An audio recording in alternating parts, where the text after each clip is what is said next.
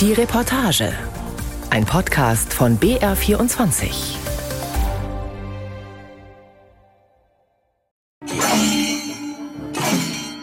Langsam schiebt sich der rote Vorhang zur Seite und enthüllt seine Statue. Subhas Chandra Bose, Kämpfer für die indische Unabhängigkeit. Über acht Meter hoch, aus schwarzem Granit. Die rechte Hand zum militärischen Gruß an der Stirn steht Bose überlebensgroß da, in Uniform. Indiens Premierminister Narendra Modi wirft ihm rote Blüten entgegen. Hindu-Priester schlagen die Trommeln. Die Kommentatorin der Live-Übertragung spricht von einem der größten Freiheitskämpfer, den Indien je hatte. One of the greatest freedom fighters India's ever had. Die zweieinhalb Kilometer lange Prachtstraße in Neu-Delhi zwischen Präsidentenpalast und Triumphbogen ist an diesem Septemberabend im vergangenen Jahr festlich beleuchtet. Ein Teil ist extra abgesperrt für hunderte Ehrengäste. Seit die Briten Neu-Delhi 1911 zur neuen Hauptstadt bestimmten, nannten sie die Meile Königsweg. An diesem Abend tauft Modi sie um. Die Botschaft, Indien will seine koloniale Vergangenheit hinter sich lassen, 75 Jahre nach der Unabhängigkeit. Direkt neben dem Triumphbogen, dem India Gate, stand bis in die 60er Jahre eine Statue des britischen Königs George V. Dann wurde sie entfernt und der runde Steinpavillon stand leer. Bis zu diesem Abend. In seiner Rede spricht Premierminister Narendra Modi von Bose als dem nationalen Führer.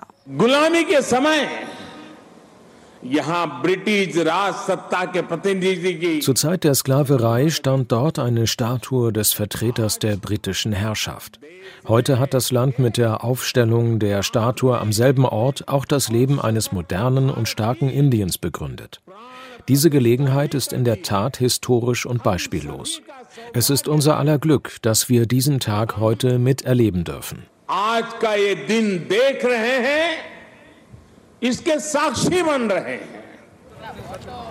Monate nach der Enthüllung der Bose-Statue ist der Pavillon ein beliebtes Fotomotiv. Bose ist für manche Inderinnen und Inder wichtiger als Mahatma Gandhi. Die 23-jährige Mansi ist gerade für eine Hochzeit in Delhi. Er hat viel für Indien getan und hat, wie Mahatma Gandhi, viele Opfer für Indien gebracht. Wir haben früher viel über ihn gelesen. Und auch Satvajit Manvi kommt jedes Mal zur Statue, wenn er in Delhi ist. Er stammt aus Cuttack, südlich von Kalkutta. Dort wurde sein Idol 1897 geboren. Wir sind sehr stolz auf ihn. Er ist wie Gott für uns, etwas Außergewöhnliches. Dieser Mann, der nach Deutschland zog, eine ganze Armee aufgebaut hat und gegen die britische Armee kämpfte, in diesem Sinne war er ein wahrer Freiheitskämpfer für Indien. Gandhi hat uns den Weg gezeigt und Bose hatte eine andere Sichtweise mit dem Militär. Beides ist notwendig. In der heutigen Zeit braucht man Gewaltlosigkeit und Gewalt. Both is necessary. I mean, today's world you need both the things. You need non-violence, you need violence. Auch nach Ansicht von Premierminister Modi hat Indien zu lange diesen großen Helden der Unabhängigkeit ignoriert.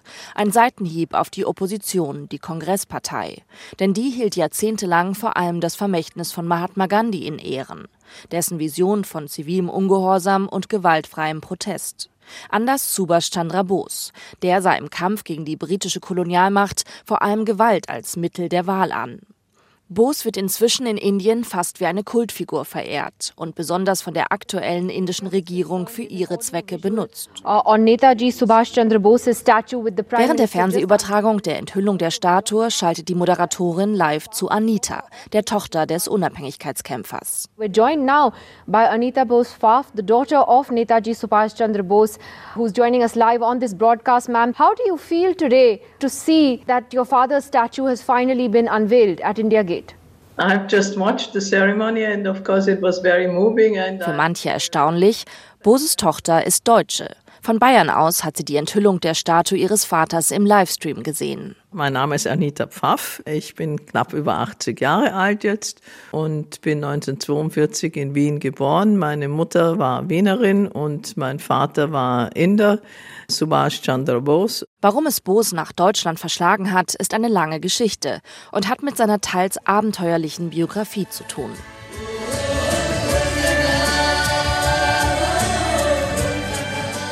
Doch wer genau war Subhash Chandra Bose? Warum wird er heute noch so verehrt?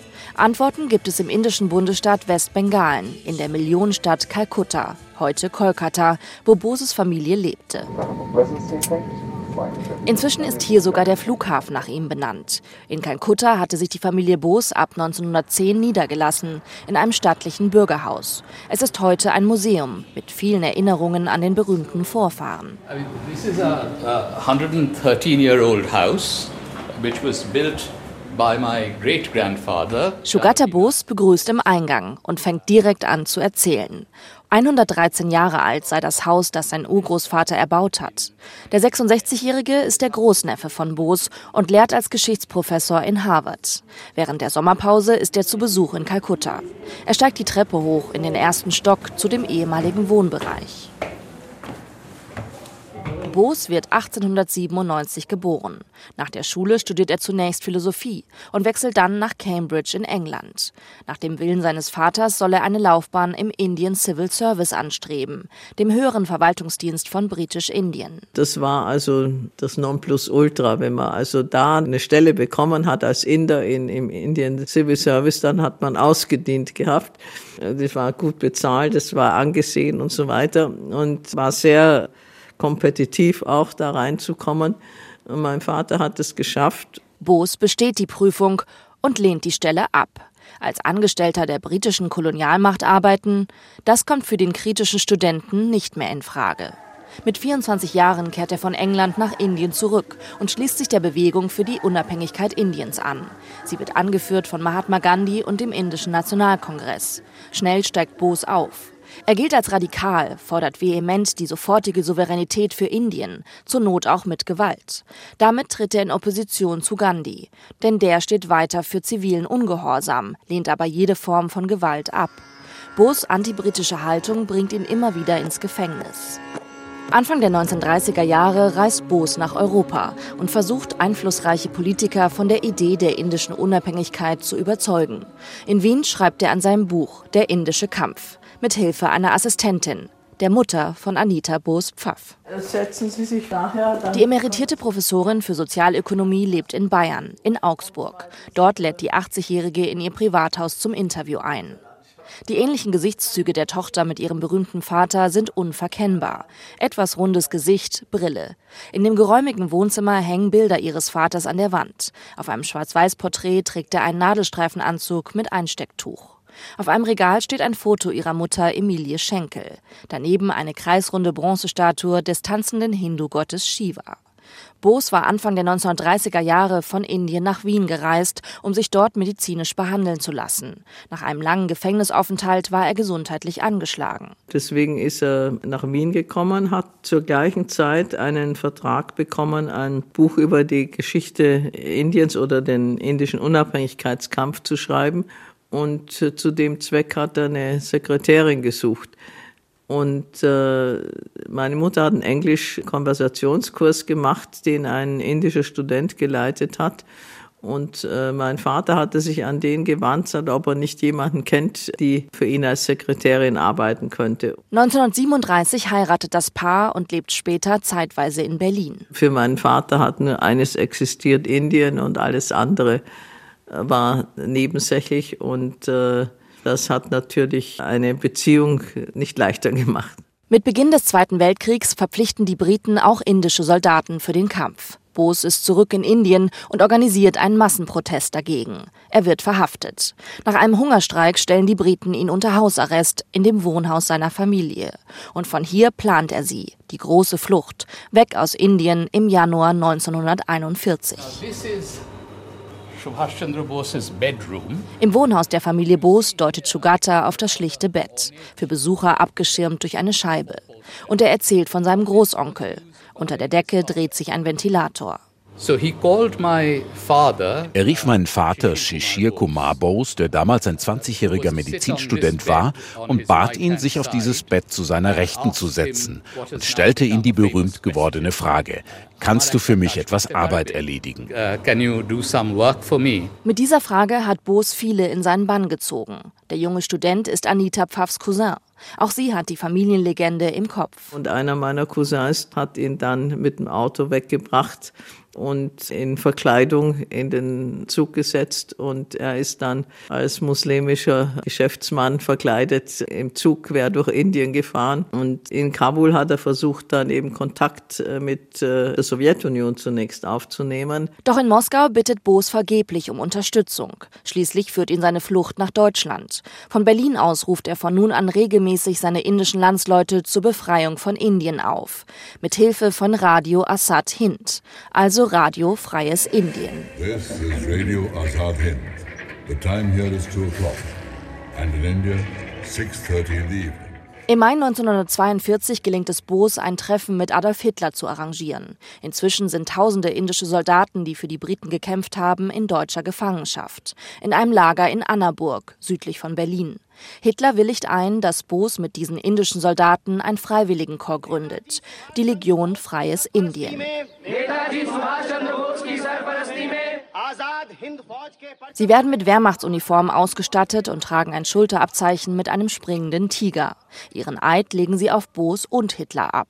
Wie bewertet Sugata die Nähe seines Großonkels zu faschistischen Führern wie Hitler und auch Mussolini? Well, it was a very controversial decision. Nun, es war eine sehr umstrittene Entscheidung, die Hilfe Deutschlands und Italiens oder Japans in Anspruch zu nehmen. Aber er verfolgte eine realistische Außenpolitik als Führer des indischen Freiheitskampfes. Er musste zu den Ländern gehen, die in erster Linie gegen Großbritannien kämpften und die eine große Zahl indischer Kriegsgefangene hatten. Denn die wollte er für den Kampf um die indische Unabhängigkeit Unabhängigkeit gewinnen. Und was sagt Boos Tochter Anita dazu, dass ihr Vater mit den Nazis kooperierte? Sie ist SPD-Mitglied. Ihr Mann saß für die Sozialdemokraten jahrelang im Bundestag. In ihrer Antwort bezieht sie sich auf Mahatma Gandhi, der zu der Zeit im Gefängnis nichts mehr ausrichten konnte. Während Bose versuchte, im Ausland eine indische Armee zusammenzustellen, forderten Gandhi und die Kongresspartei die Briten offiziell auf, Indien zu verlassen. Gandhi hat ein Quit India Movement ausgerufen, die ganze Führung saß im Gefängnis. Es ging nichts weiter mit dem Unabhängigkeitskampf. Also hat Ihr Vater im Prinzip nach dem äh, Motto gehandelt, der Feind meines Feindes ist mein Freund. Ja. Und deswegen Deutschland, deswegen die Nähe zu Hitler. Ja, es, ist, es war eigentlich, es, wenn man anschaut, wer damals die wichtigen Länder waren, und zugleich die Gegner Englands. Es, ja, zunächst war noch die Sowjetunion im Spiel. Als die Deutschen in Russland einmarschieren, schwindet die Unterstützung für die indische Legion. Hitler schlägt Boos vor, sich mit den Japanern zu verbünden. Und Boos schmiedet einen waghalsigen Plan, wie er nach Asien gelangen kann. Doch bevor er die Reise in die Tat umsetzt, macht er Halt in Hamburg, wie sein Großneffe bei seinem Rundgang erzählt. Er zeigt auf ein Schwarz-Weiß-Foto. And this is the inauguration of the Indo-German Friendship Society in Hamburg. Im September 1942 hält er im Hotel Atlantik zur Gründung der Deutsch-Indischen Gesellschaft eine Rede in gebrochenem Deutsch.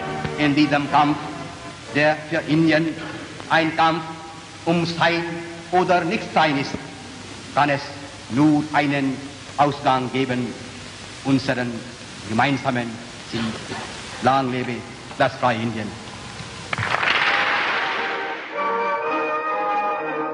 An diesem Abend in Hamburg findet auch eine besondere Premiere statt. Zum ersten Mal wird die Nationalhymne des späteren unabhängigen Indiens gespielt. Bose hatte dafür ein Stück ausgesucht, geschrieben von dem indischen Literaturnobelpreisträger Rabindranath Tagore. Anita Bose. Hmm, sounds good. Und im November 1942 erhält Boos die freudige Nachricht, die Geburt seiner Tochter. Ich war vier Wochen alt, wie er mich zum ersten und letzten Mal gesehen hat. Und äh, ich war etwa ja, zweieinhalb, drei Monate alt, wie er dann äh, nach Fernost zurückgefahren ist. Zusammen mit einem Verbündeten geht Boos im Februar 1943 in Kiel an Bord eines deutschen U-Boots. Welcome on board. I'm Captain Musenberg. Please come. Die Deutschen hatten Boos zugesichert, ihn durch das feindliche Gewässer am afrikanischen Kontinent vorbei Richtung Asien zu bringen. In Tokio hat sich Boos die Unterstützung der Japaner gesichert. Dann fliegt er weiter nach Singapur. Denn das hatte Japan mittlerweile von den Briten erobert und britische und indische Soldaten gefangen genommen. Und die Japaner stellen es den mehr als 40.000 indischen Soldaten frei, sich Boos anzuschließen. Und so wird der im Juli 1943 der Kommandant der indischen Nationalarmee. Hindus, Muslime oder Sikhs, alle sind gleich. Schließlich kämpfen sie für ein Ziel, ein freies Indien. Und Bose entscheidet sich dafür, auch ein Regiment mit indischen Frauen aufzubauen. Hunderte Freiwillige melden sich. In Singapur verkündet Bose seinen Plan. Die indische Nationalarmee soll von Singapur aus nach Indien marschieren, unterstützt aus der Luft durch die Japaner. Seine Hoffnung, sobald die Armee indischen Boden erreicht, werden sich die indischen Landsleute gegen die Briten auflehnen. Sein Befehl, Marsch auf Delhi.